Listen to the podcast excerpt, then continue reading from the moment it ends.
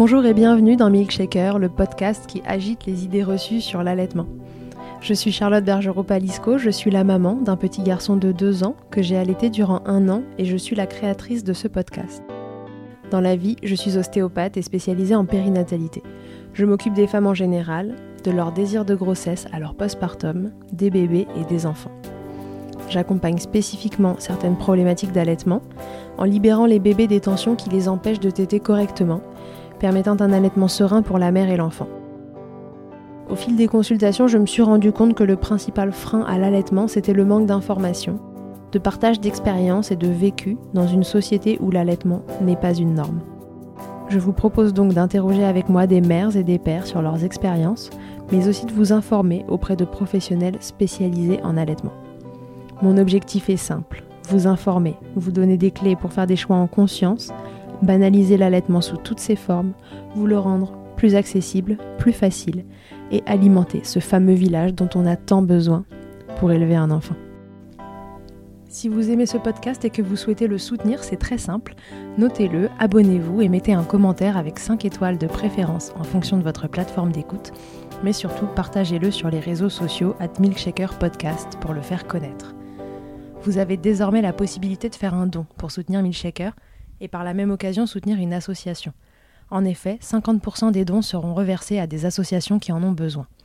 Ce mois-ci et jusqu'au 1er juillet 2021, Milkshaker commence très simplement par soutenir IGI, une association pour laquelle je suis bénévole en tant qu'ostéopathe, fondée par Catherine Ribus et qui a pour vocation de prodiguer des soins ostéopathiques gratuits pour les femmes et les enfants.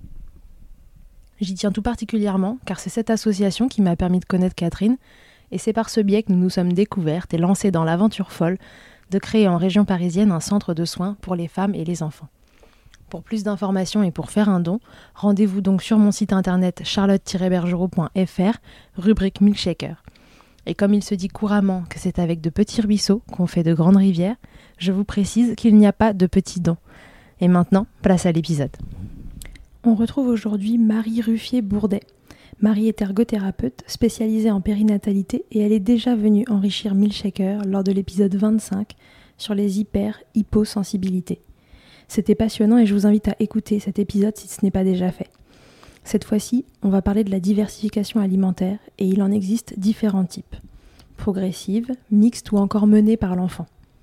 Elle nous apporte son expertise d'ergothérapeute pour nous expliquer les avantages et les inconvénients de chacune de ces possibilités. Et ensuite, on s'y prend comment? Quand est-ce qu'on commence? Est-ce qu'un type de diversification conviendrait mieux à mon bébé et pas au suivant? Marie va vous donner toutes les grandes règles et ensuite vous communiquer l'importance de regarder, écouter, ressentir votre bébé pour adapter vos choix à votre situation. Elle va aussi nous faire un point sur ce célèbre réflexe nauséeux ou encore gag réflexe, qui peut être source d'angoisse en tant que parent lors de cette étape de la vie de votre bébé. Que votre chouchou soit allaité ou non, vous trouverez dans cet épisode toutes les clés pour diversifier en toute sérénité. Belle écoute. Bienvenue Marie, bienvenue dans Milkshaker. Merci, bonjour. Alors Marie, est-ce que tu peux euh, te représenter pour les personnes qui nous écoutent? Parce qu'on avait déjà fait un épisode avec Marie sur l'hyper et l'hyposensibilité et l'allaitement. Alors Marie, qui es-tu? Alors moi je suis ergothérapeute. Euh, depuis 15 ans. Euh, l'ergothérapie, euh, on nous appelle aussi les occupationnels thérapistes. Et pourquoi je vous dis ça? Je vous dis ça parce que, eh bien, on est centré sur l'occupation. Donc en périnate et dans la petite enfance, en, fait, on va se centrer sur l'occupation du bébé, le repas, le sommeil, la toilette, la mobilité, le jeu. Et donc on va accompagner pour que l'enfant puisse se développer de façon performante dans toutes les occupations de sa vie. Euh, et, pouvoir grandir euh, sereinement au sein de sa famille. Ok, très bien. Euh, Marie, on s'est dit aujourd'hui qu'on allait donc discuter diversification alimentaire et allaitement. Euh, c'est un vaste sujet euh, qui a différentes facettes. On va essayer aujourd'hui de parler de, voilà, de comment ça se met en place dans les grandes lignes, de l'intérêt d'une diversification classique avec les purées, de l'intérêt d'une diversification qu'on appelle menée par l'enfant, et essayer de comprendre les tenants et les aboutissants de chacune pour que les parents ils puissent euh, bah, faire des choix euh, toujours pareils, de façon éclairée euh, et sans culpabilité. Alors, Marie, déjà, est-ce que tu peux nous, dire bah, ce que c'est que la diversification? Donc la diversification, c'est le fait que l'enfant va pouvoir découvrir des autres textures, des aliments, pour aller vers une alimentation, ce qu'on appelle de table, c'est-à-dire comme papa et maman avec des morceaux. Donc petit à petit, en fait, il va expérimenter d'autres patrons moteurs, d'autres mouvements moteurs, puisque jusqu'à présent, il avait la succion pour s'alimenter, et il va devoir apprendre à faire des mouvements avec sa langue pour déglutir des purées, mais aussi pouvoir gérer des morceaux en quantité et en qualité. En qualité, ça veut dire de pouvoir gérer plusieurs textures différentes. Ok, très bien. Et alors, donc il y a différentes façons de mettre en place euh, cette diversification. On parle de diversification. Est-ce qu'elle porte un nom, la diversification classique avec les purées finalement, ou on lui donne pas de nom? On dit classique. Moi j'aime bien l'appeler progressive aussi. Et puis euh, on peut aussi parler de diversification mixte parce que euh, c'est ça, ça, fait une grande. Enfin, j'avais fait un sondage et il y a quand même beaucoup de parents qui la pratiquent, même si elle n'est pas nommée en tant que telle. D'accord, ok. Alors, en quoi ça consiste? Donc, la diversification progressive, euh, ça consiste à commencer par les purées pour l'enfant, des purées qui vont être mixées lisses fines entre 4 et 6 mois. À partir de 6 mois, on va apporter de plus en plus de consistance à la purée, de grains, de petits morceaux, pour arriver à 9 mois à une purée qui va être grumeleuse, c'est-à-dire des morceaux fondants avec un liant plus ou moins épais sachant qu'à 12 mois, l'enfant euh, devrait être passé au morceau et avoir expérimenté un maximum de morceaux, même en diversification classique ou progressive. Pour ce qui est mix, la mixte, euh, eh bien, la mixte, on va commencer par la purée et très rapidement, dès que l'enfant soit en montre l'envie ou se tient assis, on va pouvoir passer vers, vers les morceaux. Euh, et la DME, c'est la diversification menée par l'enfant, c'est-à-dire que là, pour le coup, on va proposer à l'enfant, dès sa tenue assise, stable, des morceaux euh, pour explorer les aliments. Ok, sachant qu'un bébé tient assis, euh, enfin en fonction des bébés c'est évidemment différent, vers quel âge tu dirais que, finalement qu'ils tiennent assis et que la diversification menée par l'enfant peut être euh, démarrée? Parce qu'on est d'accord que c'est du coup uniquement à partir de cette position assis.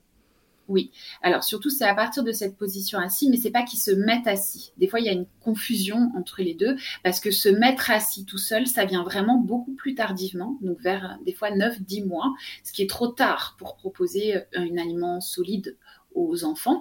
Et donc, euh, se tenir assis, on va dire que c'est à partir de six mois, mais c'est quand même très, très différent d'un enfant à l'autre. C'est-à-dire qu'il y a des enfants qui vont tenir assis à huit mois, d'autres à six mois, euh, d'autres à neuf mois, et que du coup, ça fait un commencement de la diversification qui va être différent. Est-ce que euh, si mon enfant, c'est une question qui me vient là tout de suite, est-ce que du coup si mon enfant tient assis, donc c'est-à-dire que vraiment on le pose et il tient dans cette position assise, même s'il n'y est pas allé tout seul. Si ça arrive finalement assez tard, tu vois, euh, plutôt 8-9 euh, mois euh, que, que 6, est-ce que du coup c'est un facteur qui nous fait dire que ce serait bien de ne pas faire que de la DME oui, tout à fait. Si l'enfant il tarde à se mettre assis, euh, eh bien, il faut commencer quand même par euh, l'exposer à des goûts, à des textures et à des allergènes à partir de six mois. L'OMS recommande quand même une diversification à six mois et les associations pédiatriques et gastropédiatriques françaises entre 4 et 6 mois. Ouais, ça c'est pas toujours facile, je trouve, pour les parents de s'y retrouver, euh, parce que fonction du pédiatre euh, chez lequel on va, en fait, il a son avis sur la question et euh, on peut se sentir un peu imposé, tu vois, un timing de démarrage. Qu'est-ce que tu peux nous dire pour, pour que les parents justement fassent ces choix plus facilement sur ce 4-6 mois? À partir de 6 mois, tout le monde est à peu près d'accord, il n'y a pas de souci. Entre 4 et 6, c'est compliqué. Parfois, les parents ils se retrouvent un peu, un peu perdus entre les différentes informations est-ce que il euh, y a des bébés pour lesquels ça va être plus intéressant de commencer à 4 mois, euh, d'autres à 6 euh, Est-ce que c'est pas grave du tout si pendant deux mois il prend rien en termes de diversification? Dis-nous. Je pense qu'encore une fois, c'est les parents et le partenariat parental qui va nous aider dans le sens où les parents, étant les experts de leur enfant, ils vont observer des choses chez leur enfant. C'est-à-dire qu'effectivement, il y a des enfants à quatre mois révolus, puisqu'on parle quand même de quatre mois révolus pour commencer, eh ben, ils vont déjà montrer un intérêt assez fort vers euh, l'alimentation de leurs parents. Donc, montrer l'intérêt, c'est vouloir prendre la cuillère des parents, euh, vouloir goûter un aliment que les parents ont, regarder les parents avec intérêt quand ils mangent. Et là, ce bébé nous dit clairement, oui, je suis prêt à commencer. Et il y a d'autres bébés qui, effectivement, même à 4 mois révolus, ne vont pas montrer d'intérêt euh, pour cette alimentation. Peut-être que le réflexe sensitif est encore un peu trop marqué et qu'ils ne sont pas prêts à passer à autre chose. Et donc, c'est vraiment euh, l'expérimentation et l'observation des parents qui vont faire dire si oui ou non. Euh, sachant que c'est vrai que c'est qu'à partir de six mois où on peut dire que ça va, ça va être bon à démarrer et que avant c'est soumis à l'expertise des parents et pas, je dirais, à l'imposition d'un professionnel de santé aussi. Ok, très bien, je comprends. Oui, donc en fait, euh, regardez vos bébés, essayez de capter leurs envies et si ça vient avant six mois, bah, très bien, vous n'êtes pas obligé de vous fixer sur cette, cette euh, limite de six mois euh, parce qu'on dit l'OMS dit six mois, vous pouvez commencer avant et si ça vient pas, euh, c'est pas un souci non plus. Exactement. C'est comme il y a des bébés qui vont marcher plus tôt que d'autres et on va pas les empêcher de marcher. C'est-à-dire que on va pas leur dire non, tu marches pas si bébé est prêt à marcher avant. C'est exactement la même chose. Ok. Autre truc dans la diversification qui peut être parfois déroutant pour les parents, euh, sur une diversification euh, classique, enfin en tout cas où on va euh, donner des purées, le, très souvent on se retrouve avec un grammage précis à donner à tel âge bébé doit prendre tant, à tel âge il doit prendre ceci, cela, tel aliment, telle protéine, etc. Qu'est-ce qu'on fait de, ces trucs précis, tu vois, dans cet esprit où bah, chaque bébé est différent et que finalement c'est peut-être lui qu'il faut écouter? En fait, ce qu'il faudrait dire, c'est que la diversification, c'est une découverte. J'aime bien faire le parallèle avec l'écriture. C'est-à-dire qu'un enfant, avant 6 ans, il n'est pas prêt à écrire il n'est pas trop prêt des fois à utiliser des, crayons. Alors nous, en France, on leur, impose de faire des choses un peu trop tôt, mais dans les autres pays, en fait, ils laissent l'enfant manipuler, expérimenter. La diversification, c'est un peu comme ça. C'est-à-dire qu'au début, euh, il n'y a pas de grammage précis, parce qu'effectivement, ça va demander à l'enfant, euh, de, façon motrice, de changer ce qu'il est en train de faire d'habitude, donc de réapprendre une nouvelle façon de faire. Et on sait que chaque apprentissage ne peut pas être performant au début. Un bébé qui commence à marcher, eh ben, on ne peut pas aller se promener dans tout le village avec son bébé. D'accord? Il va faire quelques pas et après, il aura besoin de portage ou de poussette. Eh bien, le bébé qui commence à manger, on ne peut pas lui imposer une performance en termes de quantité parce que sinon, on va, on va en perdre l'émotion positive du repas pour peut-être rentrer dans quelque chose, un forçage ou quelque chose qui va être euh, plus négatif pour cette expérimentation. Donc on va encore une fois se baser sur l'observation de l'enfant et se dire, bah, mon enfant, là, deux cuillères, ça semble le juste défi pour lui. Et puis, il va augmenter progressivement ses quantités. D'accord, ok. Donc toujours pareil, on le regarde faire, on voit quand il en a marre, un bébé, ça sait dire non, euh, même si ça parle pas et ça peut s'arrêter. Euh, ok, très bien concernant euh, l'allaitement euh, plus spécifiquement, mais je crois que ça marche aussi, euh, peu importe finalement le, choix d'alimentation que vous avez fait au démarrage concernant les préparations pour nourrissons ou l'allaitement. Qu'est-ce qui est donc le plus important dans cet esprit où la diversification, c'est une découverte. Est-ce qu'on commence par le lait et qu'après on, on fait la diversification? Comment ça fonctionne? Effectivement, on va toujours commencer par le lait, au moins jusqu'à un an, parce que le lait reste l'aliment principal de l'enfant jusqu'à ces un an. Et ensuite, on va proposer la découverte alimentaire à l'enfant. Dans certaines, euh, conditions, encore une fois, euh, c'est soumis à l'enfant, c'est-à-dire je pense aux bébés RGO qui ont des reflux importants. Des fois, leur proposer par exemple la diversification ou la découverte après le lait peut entraîner des nauséeux et des vomissements qui vont faire qu'il va rejeter tout le lait qu'il a pris. Donc ça veut dire que, euh, pareil, ne restons pas figés sur des temps bien précis de découverte alimentaire. On peut très bien nourrir notre bébé au lait, que ce soit au sein ou au biberon, et euh, une heure, une heure et demie après, lui proposer une découverte alimentaire. Il n'y a pas de voilà, il a a pas de timing, ça reste une découverte et le principal c'est que l'enfant découvre avec plaisir et non pas avec euh, un timing, un cadre qui serait trop rigide pour la découverte. Bien, est-ce que euh, donc y a, on a compris, il y a la diversification classique avec les purées. Tu parles aussi de diversification mixte où euh, vont se mêler euh, la purée, les morceaux, et puis la diversification menée par l'enfant où là on va on ne va proposer que des morceaux au, bébé. C'est quoi l'intérêt finalement de, chacune, les plus et les moins, qui donnent envie de, se tourner vers l'une ou vers l'autre en tant que parent? Parce qu'en ce moment, on entend beaucoup que le mieux, c'est la diversification menée par l'enfant, que c'est ça qui respecte le plus le rythme de l'enfant, etc. Qu'est-ce que tu peux nous dire sur tout ça?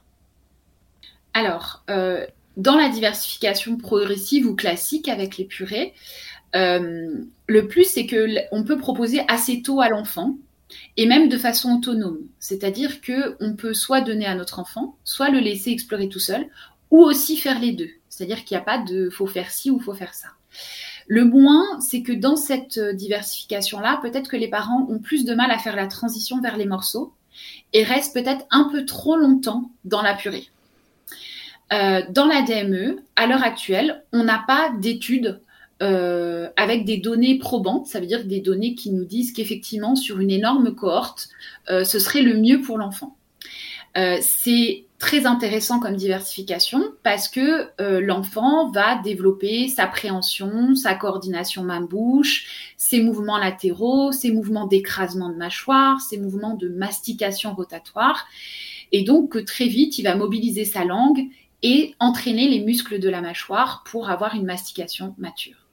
Le moins, c'est que la faim n'est pas soumise que au fait de se nourrir tout seul.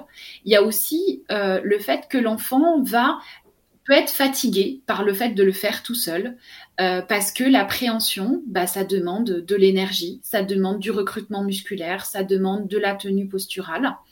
Et que parfois, bébé peut s'arrêter de manger, pas parce qu'il n'a plus faim, mais parce que cette méthode, en fait, entraîne euh, un coût cognitif qui n'est pas négligeable et en fonction du bébé qui peut avoir un impact sur le fait d'arriver à se nourrir à sa faim, entre guillemets. Ok.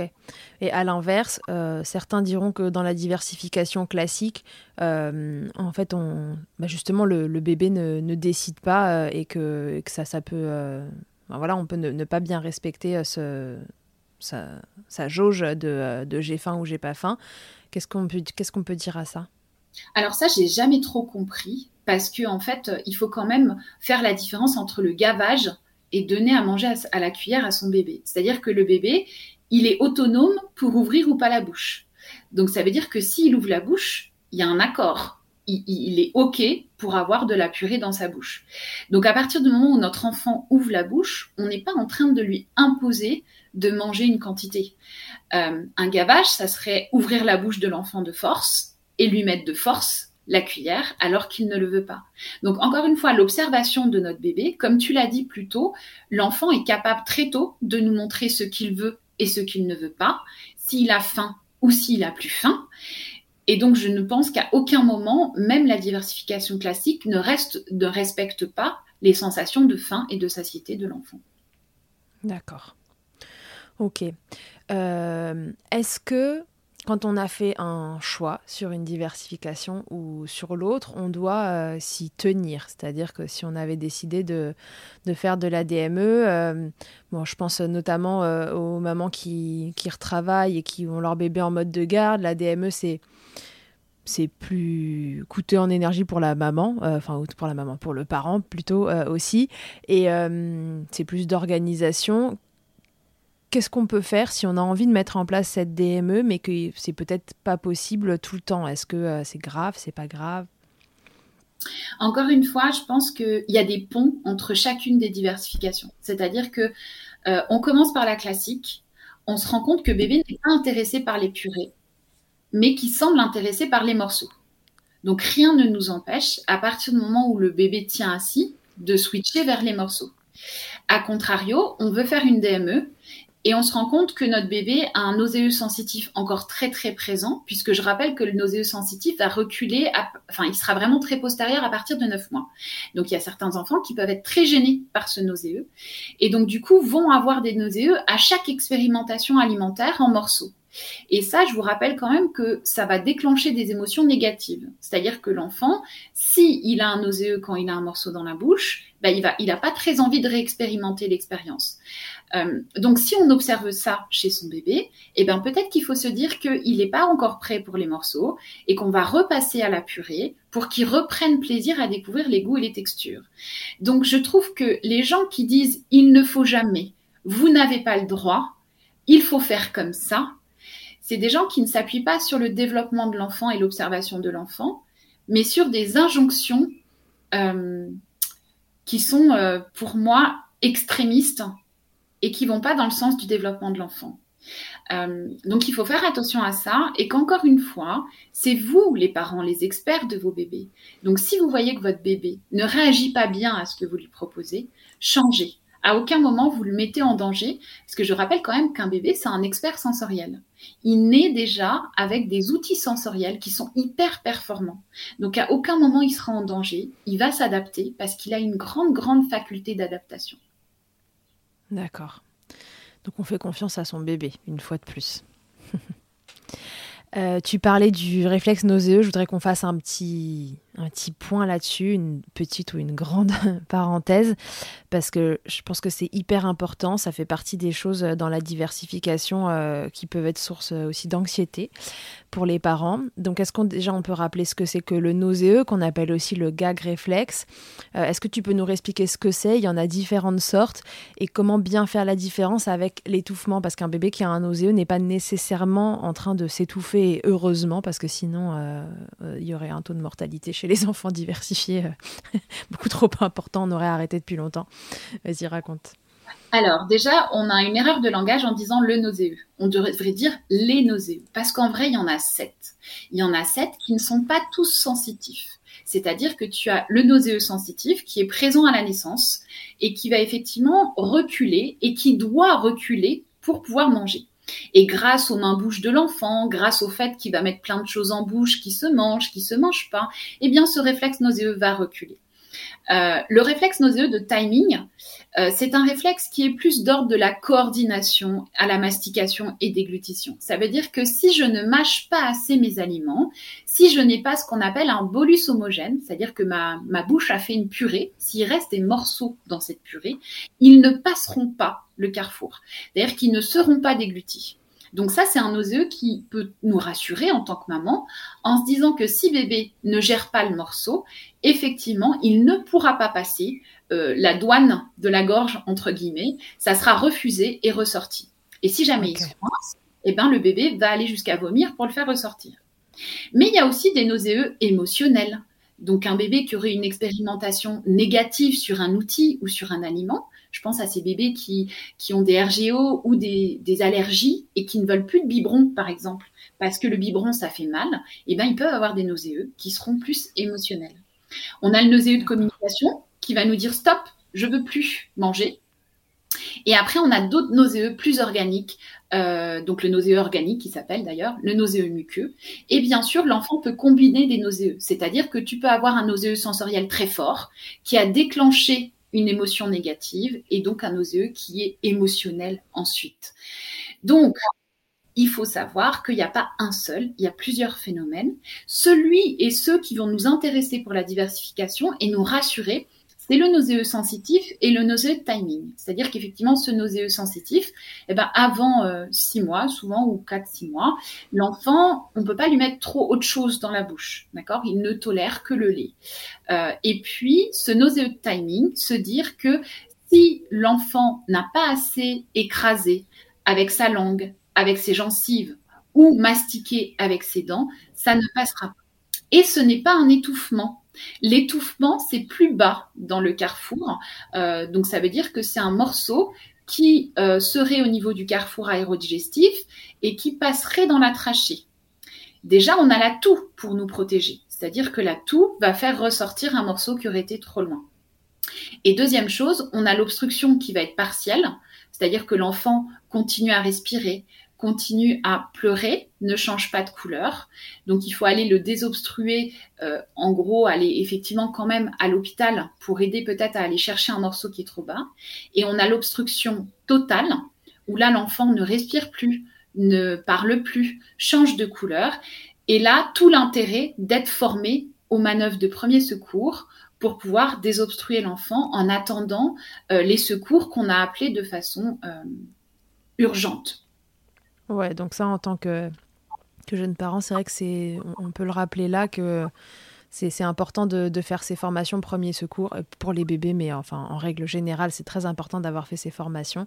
C'est une façon de, sauver euh, un être cher et, de pouvoir lui apporter les premiers soins. Et euh, l'étouffement chez le, petit en fait partie. voilà, c'est comme chez l'adulte d'ailleurs, mais là on, s'intéresse à un bébé qui est un peu plus immature dans sa déglutition. Et il y a une règle à tenir aussi par rapport à l'étouffement ou le risque d'étouffement. C'est se dire que bébé, tant que bébé n'a pas la prise fine, on va être sur des gros morceaux, mais fondants. Donc on veut qu'il s'écrase et que quand vous prenez entre euh, le pouce et l'index, ça fasse une purée. Donc la prise fine, c'est la prise pouce-index, hein, c'est ça? Oui, c'est la prise tripode en fait. À partir de 9 mois, cette prise tripode se met en place et comme le développement de l'enfant est toujours très bien fait, les mouvements latéraux de la langue aussi. Ça veut dire que bébé va avoir la capacité de transporter des plus petits morceaux car il a la capacité de les prendre pour les mettre en et les écraser.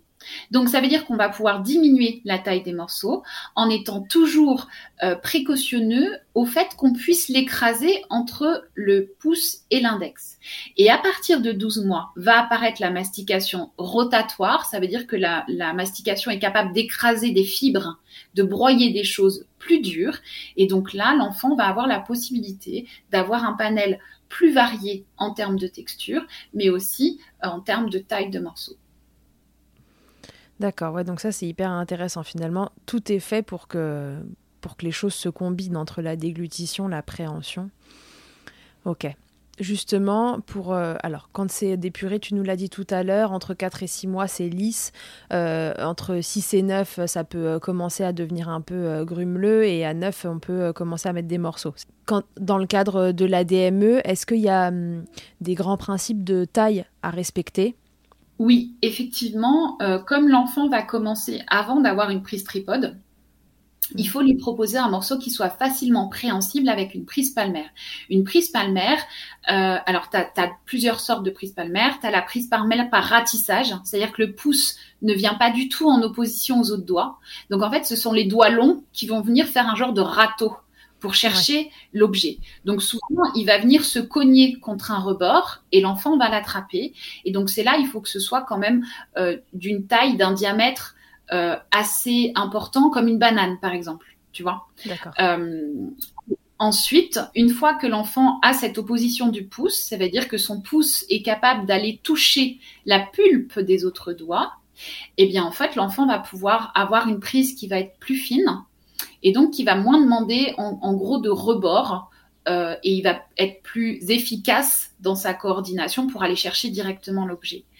Et il y a quelque chose qui se passe dans la DME et là où il faut être euh, vigilant dans son observation, c'est que certains bébés ont des difficultés de préhension et donc vont s'énerver de ne pas réussir à prendre le morceau.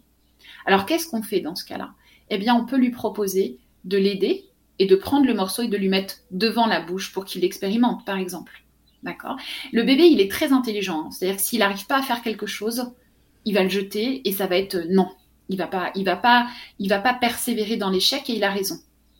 Et une autre chose, c'est qu'on voit souvent un passage justement vers 9-10 mois où l'enfant se met à refuser les gros morceaux parce qu'en fait, lui, ce qui l'intéresse, c'est d'utiliser sa nouvelle fonction, sa nouvelle pince, pouce index, et que du coup, ben, il aime bien qu'on lui propose des morceaux beaucoup plus petits. D'accord, donc ça peut être à la fois un j'y arrive pas ou à la fois un euh, là, t'es mignonne avec tes, ta banane, mais j'aimerais bien avoir des petits morceaux. Exactement. Ok. Euh, très bien. Euh, le...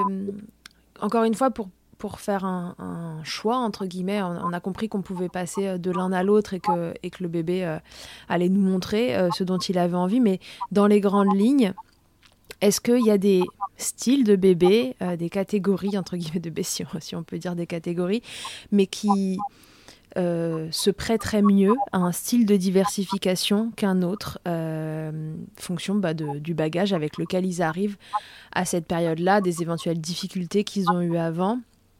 Comment comment s'orienter en tant que parent pour pas non plus aller droit dans le mur si jamais on a un bébé qui supporterait pas une ou l'autre diversification? Alors cliniquement, je trouve que donc ça n'a rien de, probant et scientifique, hein, mais de cliniquement dans l'observation, je trouve que par exemple les bébés RGO se prêtent assez bien à une introduction des morceaux précoces. C'est-à-dire que effectivement, ils vont sur leur petite purée et très rapidement, ils vont nous montrer l'envie d'aller vers les morceaux.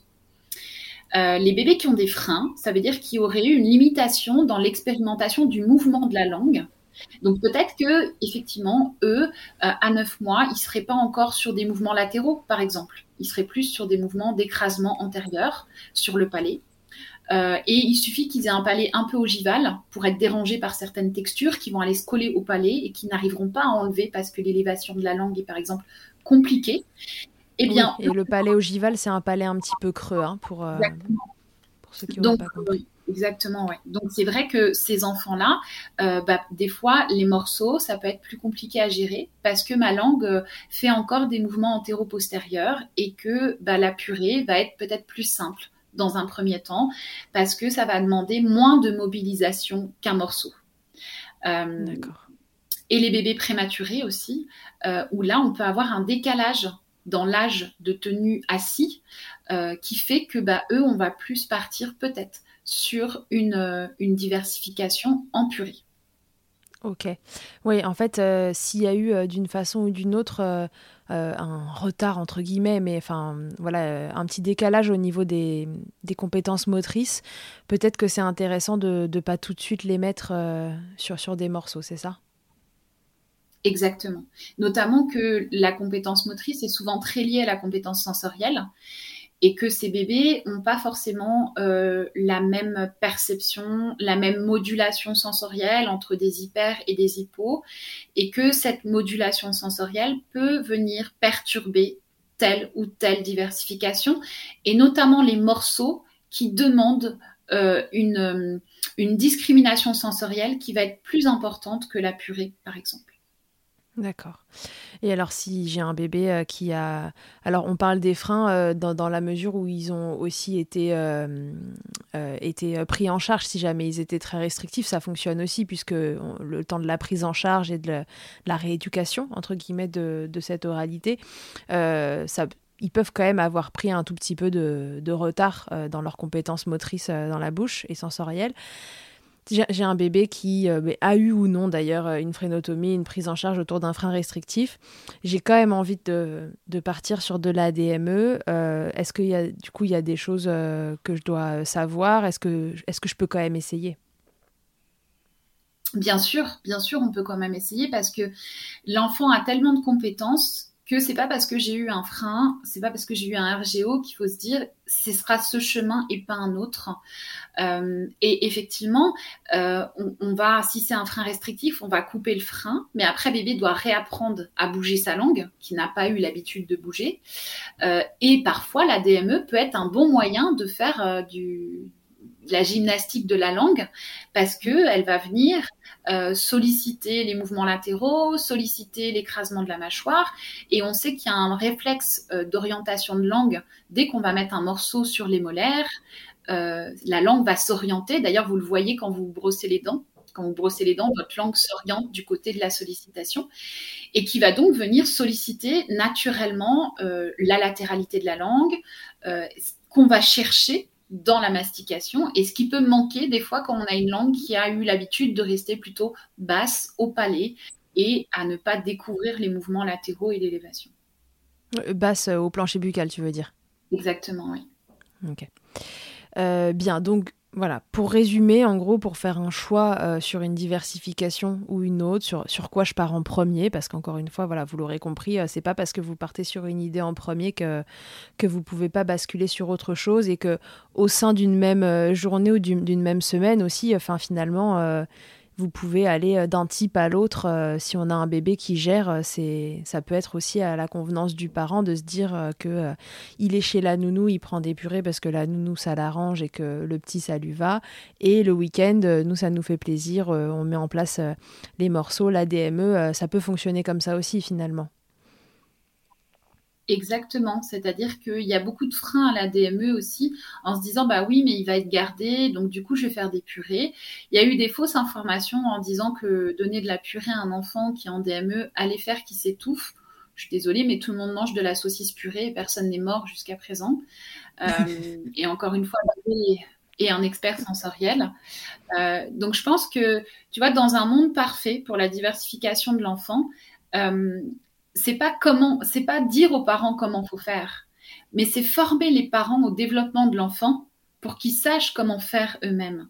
Euh, parce que euh, parce que encore une fois, même en tant que professionnel de santé, il y a des fois tu te dis bah cet enfant, je vais plus partir là-dessus parce qu'il a le profil, et en fait il te bluffe et tu pars sur autre chose euh, parce qu'il t'a montré autre chose. Donc donc vraiment, je pense que c'est c'est aider, accompagner les parents dans la diversification, c'est les former au développement de leur enfant, les former à observer l'enfant et pas leur dire comment ils devraient faire. Ouais. Ouais, c'est ça le, grand truc à retenir finalement pour faire un choix, c'est de se dire que c'est vous au quotidien qui êtes avec votre bébé et qu'il voyez évoluer, faire ses différentes acquisitions et c'est vous qui allez être le plus à même de savoir ce qui lui convient le mieux. quoi. Et cette chose-là peut varier euh, du midi au soir, du jour pour le lendemain et d'une semaine sur l'autre, c'est ça. Exactement. Les, donc, si on veut revenir sur les, sur les grandes règles autour de la diversification, tu nous disais tout à l'heure qu'il faut qu'un bébé euh, découvre le maximum d'aliments entre 6 et 12 mois. Euh, est-ce que tu peux nous en dire plus là-dessus?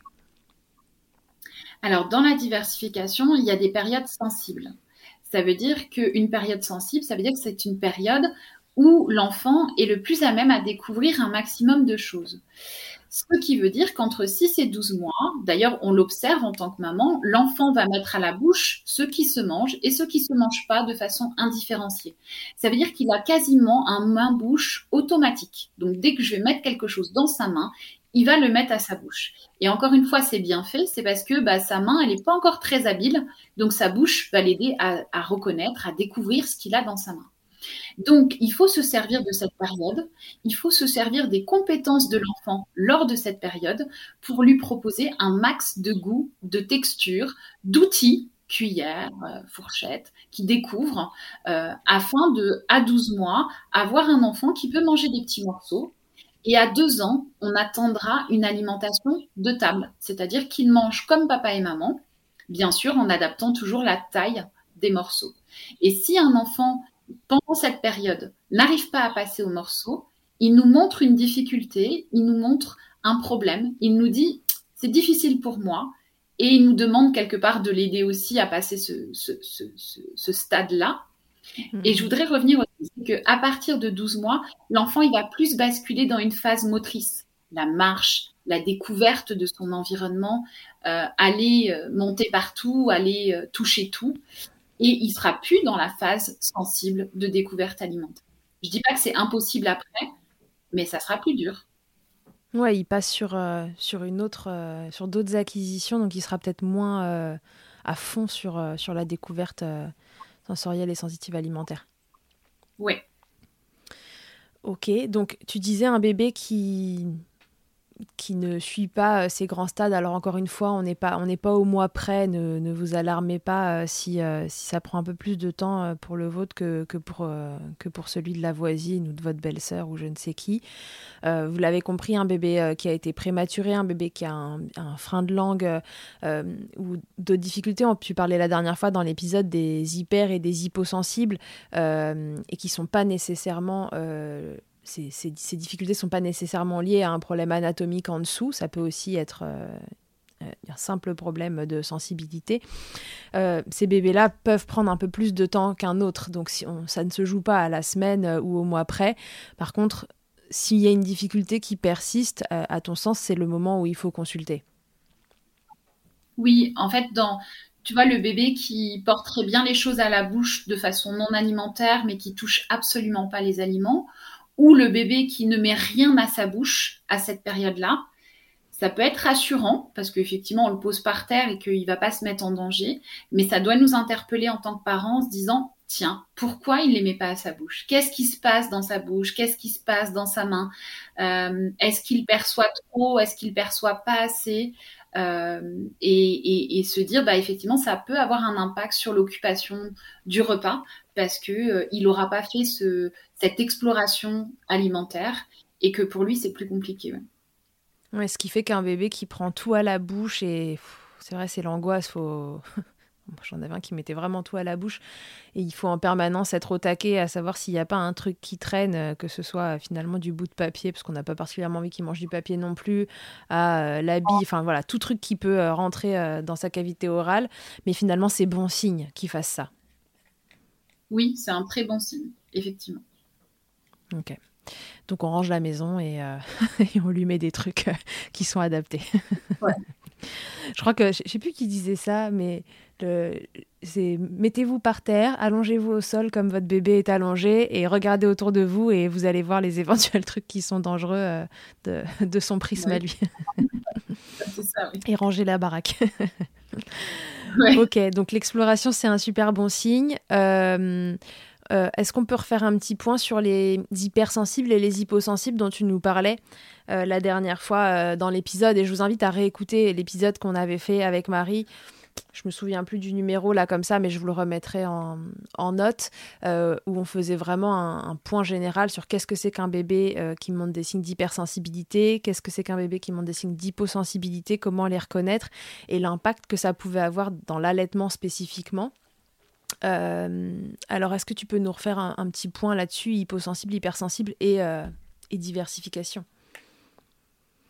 Alors, l'hypersensible, il a un seuil de réaction qui est très bas. Ça veut dire que n'importe quelle stimulation, même minime soit-il, qui va rentrer dans sa bouche, va le faire surréagir. C'est quoi une surréaction? Une surréaction, ça va entraîner en fait d'évitement. Ça veut dire que euh, bah, l'enfant, il va éviter euh, ce petit hocher qui vient dans sa bouche. Il va éviter la cuillère, il va éviter la purée ou éviter le morceau. Euh, il va s'opposer, il va fuir parce que c'est comme si euh, vous touchez une porte et que vous prenez un coup de jus à chaque fois. Eh bien, du coup, ben, vous allez plus toucher cette porte ou vous allez mettre en place une compensation pour ne pas avoir le coup de jus. Donc, ce bébé hypersensible, il va falloir être très progressive dans, la diversification, c'est-à-dire qu'il y a des fois, je recommande de commencer avec la quantité d'un grain de semoule sur la cuillère et non pas une cuillère complète parce que notre bébé hyper, eh ben, ça va le faire surréagir. C'est trop d'informations, c'est trop de quantité, c'est trop de mouvements de langue et je n'en veux plus. Donc, euh, être attentif, c'est des bébés effectivement où on va être très très progressif. Euh, le bébé hypo, au contraire, lui, son seuil de réaction est très très haut. Ça veut dire qu'il ne perçoit pas bien ce qui se passe dans sa bouche. Et donc, il peut mettre quelque chose dans sa bouche et essayer de le déglutir alors qu'il l'a absolument pas mâché. Et là, il va se mettre un petit peu en danger. enfin, en danger, il y aura le nauséeux timing qui va faire ressortir. Mais ça veut dire qu'à chaque fois qu'il va mettre un morceau dans la bouche, il va essayer de le gober. Et comme il y a le nausée de timing, il va se dire que les morceaux, c'est pas bon, j'en veux plus. Donc il peut aussi refuser les morceaux parce qu'il n'y arrive pas.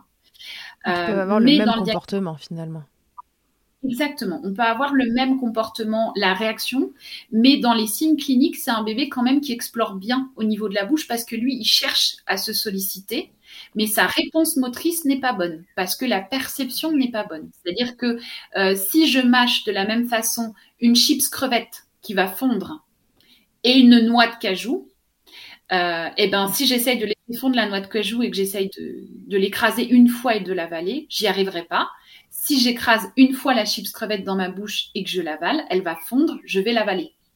Donc dans ces bébés hypo, il y a aussi une notion de défi euh, sensoriel de l'aliment et de leur donner la bonne texture pour que ce soit le juste défi et qu'ils arrivent à le déglutir. Parce que la mastication, comme ils ne perçoivent pas très bien, eh ben, ils ne peuvent pas lancer euh, cinq écrasements, par exemple. Ils vont en lancer un et déglutir. Parce qu'on va déglutir quand notre cerveau ressent, perçoit que le bolus alimentaire est homogène. Donc, si le cerveau ne perçoit pas, parce que c'est hyporéactif dans ma bouche, que le bolus alimentaire peut être dégluti et qui déclenche trop vite la déglutition, eh ben, ça ne peut pas passer. Et ça, c'est typiquement ce qui passe chez nos enfants hypo. Ok, euh, un petit point maintenant sur, euh, sur du, côté euh, du côté parent parce que la diversification c'est vraiment le un, moment un peu bah voilà comme comme toute transition finalement c'est un moment sensible dans la vie d'un bébé et donc dans la vie d'un parent. en plus, l'alimentation, voilà, profondément, on a tous envie que nos gamins mangent. Je dis souvent qu'ils mangent et qu'ils dorment, mais, qu'ils mangent, ça en fait partie. On a envie qu'ils aient assez. et donc, l'alimentation et la diversification peut très vite tourner euh, à l'anxiété euh, côté parents parce que bah, bébé mange pas assez. C'est rarement parce qu'il mange trop. En général, c'est parce qu'il mange pas assez. Euh, mais qu'est-ce qu'on peut faire de ça pour, pour rassurer les parents? Parce qu'avec tout ce que tu as dit, on comprend bien que chaque bébé est différent et que, fonction du choix d'alimentation qu'on va faire, de ses expériences précédentes, d'une hyper, d'une hyposensibilité qui peut prendre différentes euh, intensités, on comprend très bien que, bah, que cette histoire de grammage, de il doit manger un demi petit pot euh, le midi euh, au goûter, faire ci, faire ça, en fait ça fonctionne pas, ou ça fonctionne pour celui qui rentre dans les cases, et tant mieux si ça vous arrive, mais la plupart du temps il va y avoir des adaptations à faire. Alors si c'est si c'est générateur d'anxiété pour le parent, qu'est-ce qu'on qu'est-ce qu'on peut leur dire pour les rassurer? Alors déjà que votre anxiété elle est légitime. C'est-à-dire qu'on n'a pas à balayer d'un revers de main votre anxiété en disant vous êtes trop anxieuse, c'est pour ça qu'il ne mange pas. Souvent, c'est parce que vous avez des difficultés dans l'alimentation que vous êtes anxieuse. Donc c'est plutôt de l'autre côté qu'il faut prendre. Et de plus, dites-vous que votre anxiété, euh, elle doit être écoutée parce qu'il y a des études effectivement qui montrent que euh, les difficultés alimentaires euh, vont se pérenniser et peuvent devenir des troubles d'alimentation derrière si on laisse les parents seuls face à leur anxiété. Donc, c'est notre faute à nous, en tant que professionnels de santé, de ne pas répondre précocement. Et quand je dis précocement, ça veut dire euh, à huit mois, quoi, avant huit mois. C'est-à-dire qu'il faut qu'on réponde très vite à cette anxiété. Euh, et que même si euh, ils ont l'impression que c'est pas réel, qu'ils sont trop stressés, qu'on leur a dit d'arrêter et que leurs questions ne sont pas légitimes, tout questionnement sur la diversification, mais surtout l'occupation du bébé, est légitime. Et il faut effectivement trouver un professionnel qui pourra y répondre. Donc, euh, des fois, il faut taper à plusieurs portes pour avoir un professionnel qui va dire, OK, vous avez raison, euh, je vois qu'effectivement, c'est plus difficile pour lui de faire cette transition. Je vous propose de prendre tel ou tel chemin. Euh, et, je pense que la façon d'accompagner la diversification doit être revue aussi en France, où je pense qu'il faut que les professionnels de santé puissent coacher les parents. Je vais employer le mot coaching parce que je pense que c'est adapté. Euh, euh, les coacher, c'est les soutenir, c'est créer un partenariat parental où on va les écouter, on va observer leur enfant, ils vont nous donner les difficultés et nous, avec notre expertise de professionnels de santé spécialisés dans l'alimentation de l'enfant, on va leur dire bah, essayez cette piste-là. Ils vont essayer et euh, si le plan marche bien, eh bien, on va prendre un bon chemin. Tu sais, nous, en ergothérapie, c'est toujours quel est le but, on fait un plan, on vérifie le plan. Euh, donc, euh, du coup, le but des parents, c'est quoi votre but? On va essayer de créer un plan. On va vérifier si notre plan marche. Et si notre plan marche, eh ben, on, a réalisé cet accompagnement euh, et, ce coaching quelque part.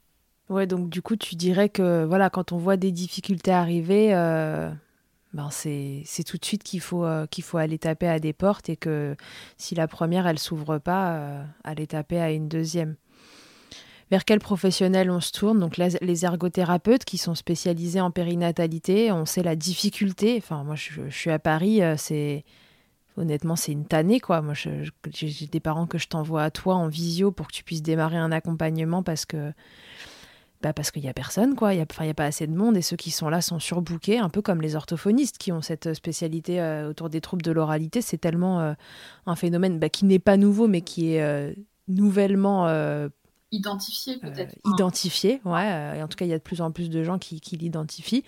Euh, comment, comment on fait en fait pour, pour frapper? Parce qu'il y a frapper aux portes, mais enfin, ne serait-ce que les trouver les portes, parfois c'est pas facile et on se retrouve chez des professionnels qui savent pas forcément. Alors effectivement, tous les professionnels ne sont pas formés dans l'accompagnement de l'alimentation de l'enfant. On peut frapper à une ergo, une ortho, les kinés peuvent être formés, les il y a des psychomotes, il y a des ostéopathes. Enfin, il y a, plusieurs portes à laquelle on peut effectivement frapper. Euh, par contre, je pense, et euh, moi en ayant mis les accompagnements en visio, qui ne sont pas des consultations, mais justement plutôt du coaching et de l'accompagnement parental, euh, qu'on peut aussi peut-être réfléchir à une autre pratique, peut-être plus connue dans, en Amérique du Nord ou euh, au Canada, où euh, il y aurait un genre euh, allô j'ai un problème quoi. Et, et, et on pourrait euh, répondre à cette difficulté. Et si c'est qu'une difficulté bah, pouvoir faire un plan qui réussit avec les parents. Et si c'est un trouble eh bien en référencer précocement à un professionnel de santé sur place pour qu'il soit pris le plus tôt possible.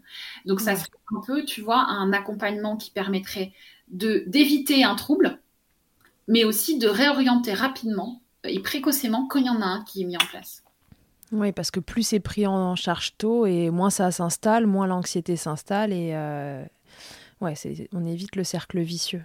Ouais, on n'est pas bon dans l'appréhension, dans la prévention plutôt. Euh, et je sais que les parents sont en difficulté. Je sais qu'on a des délais qui sont des fois euh, irraisonnables et que c'est très, c'est très culpabilisant pour les professionnels de santé. Euh, mais euh, on a encore à s'améliorer dans la prise en soins précoces. Ok, merci Marie. Donc euh, voilà, si on, devait résumer, eh ben, est-ce que ça irait si on dit que finalement il n'y a, a, pas d'interdit dans la diversification, il n'y a que plein d'options qui peuvent vous convenir d'une heure à l'autre, d'un jour à l'autre, d'une semaine à l'autre et d'un mois à l'autre, et que vous pouvez passer d'un style à l'autre? Sans, euh, sans vous dire que, que vous annulez euh, ce que vous avez fait avant, que c'est pas bien, etc. Le, la clé, ça reste quand même de regarder votre bébé euh, parce qu'il se connaît, vous le connaissez et qu'il n'y a rien, il y a personne d'autre que vous qui le connaissez mieux finalement. Nous, on, on, est là pour vous accompagner, pour vous coacher, mais en aucun cas on connaîtra mieux votre bébé que vous qui le voyez au quotidien évoluer. Donc euh, pas d'outils interdits aussi. On avait dit euh, que euh, voilà, ça, peut être, on peut faire une diversification avec des purées, mais avec un enfant qui est autonome et qui utilise une cuillère ou voilà tous ces petits outils dont tu parles souvent sur ton compte. Je vous invite à aller voir le, le compte de Marie et très fréquemment elle vous fait des posts et il y en a eu un il y a pas longtemps sur tous les petits outils qu'on pouvait utiliser dans la diversification et il y a des bébés qui seront plus à l'aise avec l'un que l'autre. Euh, donc voilà, est-ce que tu veux nous, nous, dire encore un truc pour, euh, pour résumer tout ça et, euh...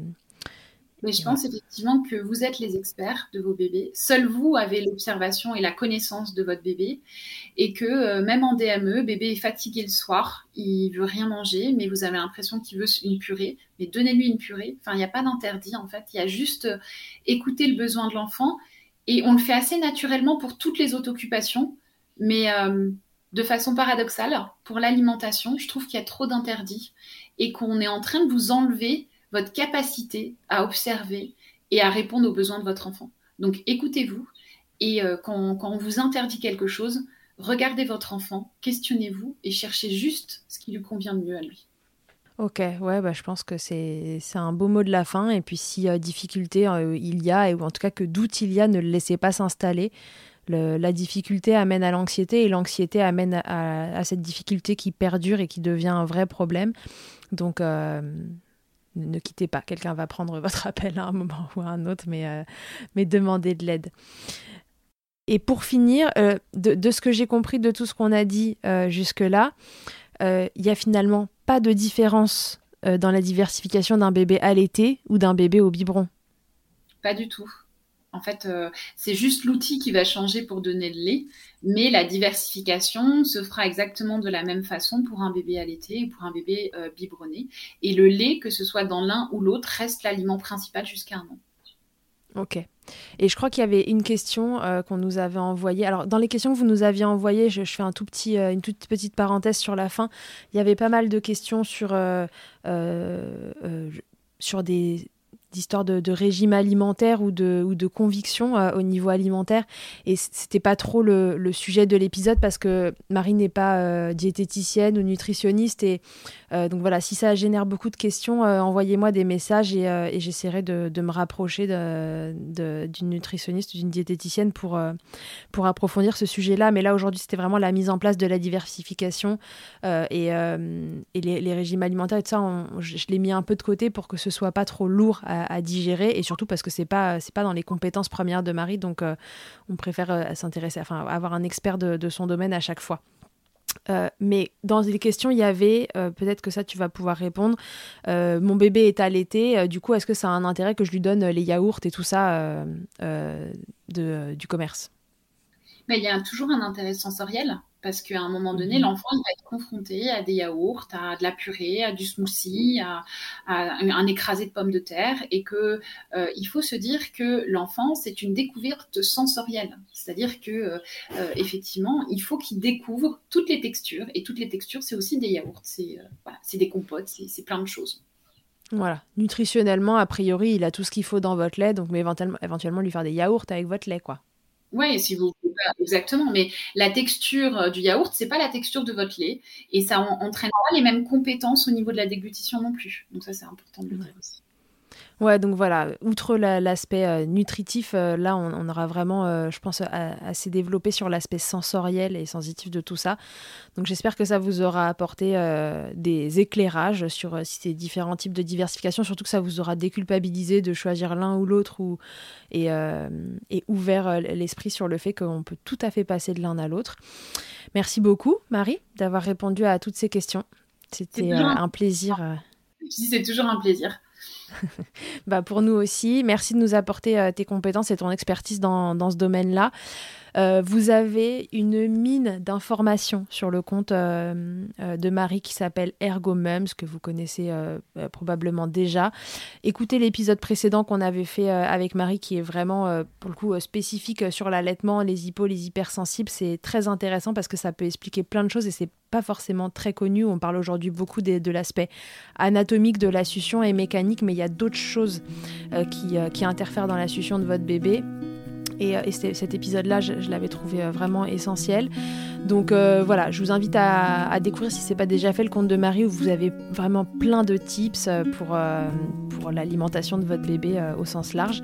Et puis voilà, je te dis à très bientôt pour un nouveau sujet pour revenir milkshaker avec moi. Merci beaucoup Marie. Merci. À tous et à toutes, à très bientôt dans Milkshaker. Que ce soit votre première écoute ou que Milkshaker vous accompagne régulièrement, merci beaucoup d'avoir écouté cet épisode. Pour suivre l'actualité du podcast, ça se passe sur le compte Instagram du même nom ou sur mon site internet charlotte-bergerot.fr où vous trouverez tous les épisodes et la rubrique Milk Letters. On se quitte encore et toujours avec Emma, la voix officielle de Milkshaker et son titre Albidaire, qu'on ne présente plus. Je vous dis à très vite pour un nouvel épisode. D'ici là, n'oubliez pas, Prenez soin de vous, milkshakez autant que vous le voudrez et bousculons ensemble les idées reçues sur l'allaitement maternel. I hate to see you down. Can't stand to know your hurt.